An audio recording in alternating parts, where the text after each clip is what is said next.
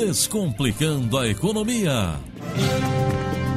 Hoje é segunda-feira, dia da coluna Descomplicando a Economia com o professor Eli Borochovicius, do curso de Administração da PUC Campinas. E na coluna de hoje, o professor fala dos golpes financeiros que podem ser aplicados durante esta pandemia do novo coronavírus e como evitá-los.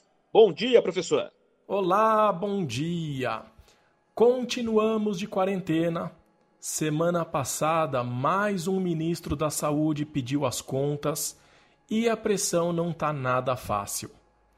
É momento de nós unirmos esforços em uma corrente do bem, mas infelizmente nem todo mundo pensa igual. Muito pelo contrário, está cada vez maior o número de pessoas se aproveitando dessa situação para a prática de ilicitudes e crimes cibernéticos. Uma pesquisa realizada pela PSAFE para poder traçar a realidade do roubo de identidade no Brasil, foi realizada com 32.042 pessoas que usam celular com Android. Essa pesquisa foi feita entre os dias 7 e 22 de maio. 21% dos respondentes disseram que já foram hackeados. Parece pouco, mas de uma forma simplificada, isso significa que uma a cada cinco pessoas tiveram problemas. Segundo a empresa, 8 milhões e meio de brasileiros já sofreram clonagem de WhatsApp.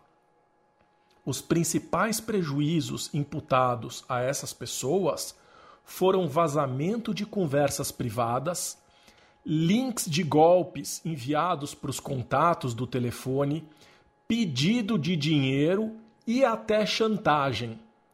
A questão é que fica difícil você clonar a conta sem a senha.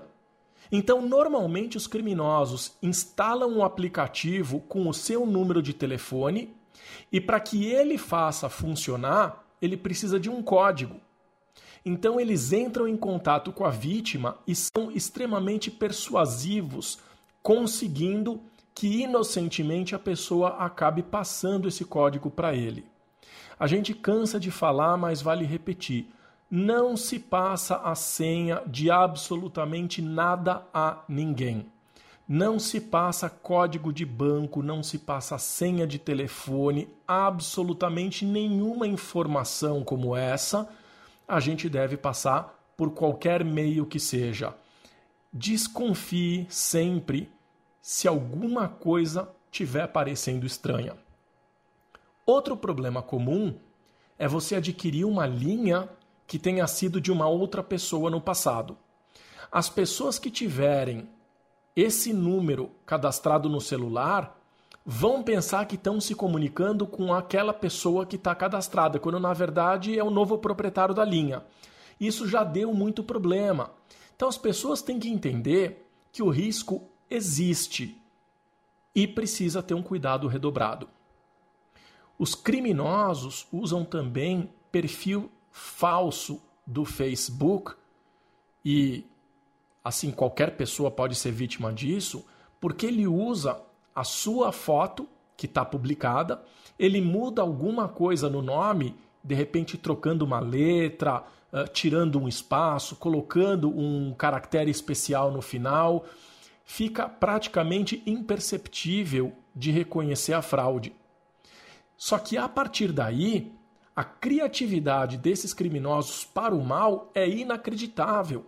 Se passando por você, eles fazem coisas inimagináveis, além da possibilidade do crime de extorsão. Lembrando que o objetivo é sempre arrancar dinheiro da vítima. O método mais comum para roubar informações é por meio da instalação de um programa que você acaba fazendo sem saber.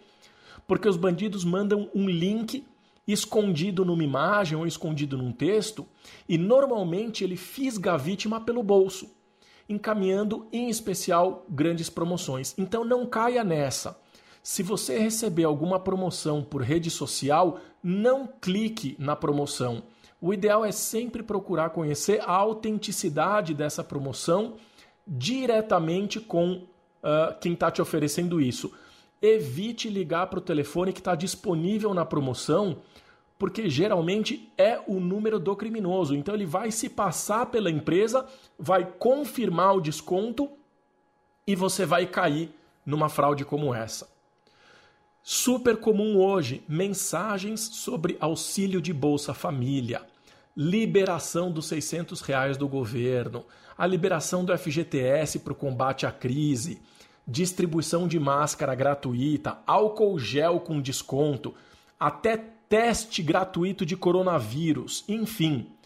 Tem muita fraude ligada a esse momento delicado que a gente está passando. E essas de fato são as preferidas desses criminosos. A maldade não tem limite. Então a dica, pessoal, é cuidado redobrado. Tá bom? Desejo uma ótima semana e até o próximo quadro.